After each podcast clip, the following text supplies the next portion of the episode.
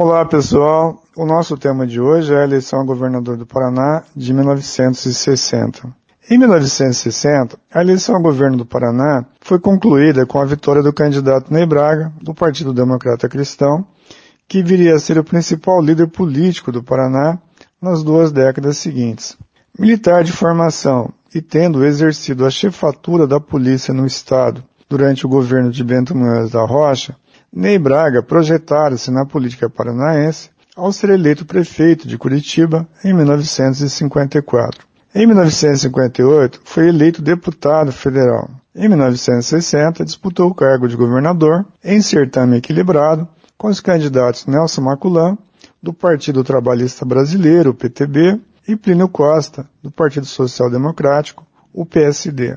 Impulsionado pelo excelente desempenho nas eleições legislativas de 1958, o PTB paranaense viveu a expectativa de contar com a promissora candidatura de seu principal líder, o senador Souza Naves.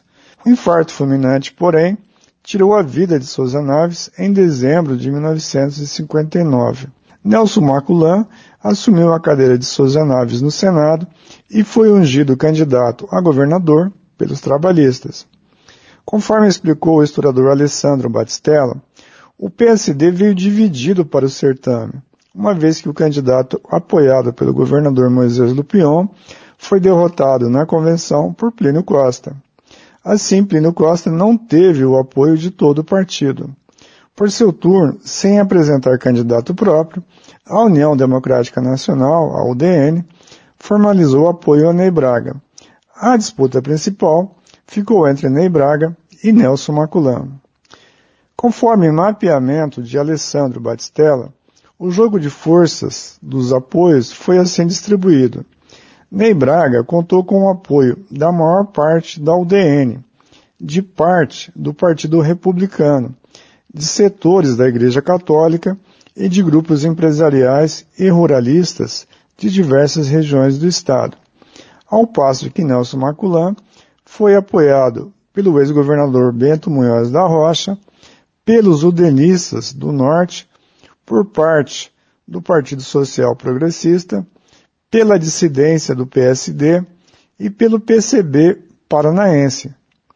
Os melhores resultados de Maculan ocorreram em Londrina, sua base eleitoral, e nas regiões Oeste e Sudoeste, onde o PTB era forte. Nas demais regiões do estado, Ney Braga prevaleceu. As urnas registraram os seguintes números. Em primeiro lugar, Ney Braga, com 37% dos votos. Nelson Maclan obteve 33%, enquanto Plínio Costa obteve 28%.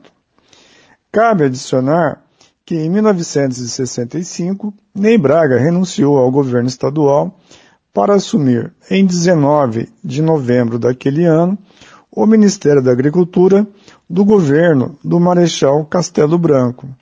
Desde 1964, havia sido instituído o cargo de vice-governador, que foi assumido por Afonso Camargo, eleito pela Assembleia Legislativa. Afonso Camargo, porém, renunciou ao cargo em 1965 após romper com Ney Braga com a renúncia de Ney Braga, o governo foi assumido por apenas três dias pelo deputado Antônio Ruppel, até que a Assembleia Legislativa elegesse o engenheiro Algacir Guimarães para concluir o mandato. Aqui é Reginaldo Dias, narrando a história das eleições para a CBN.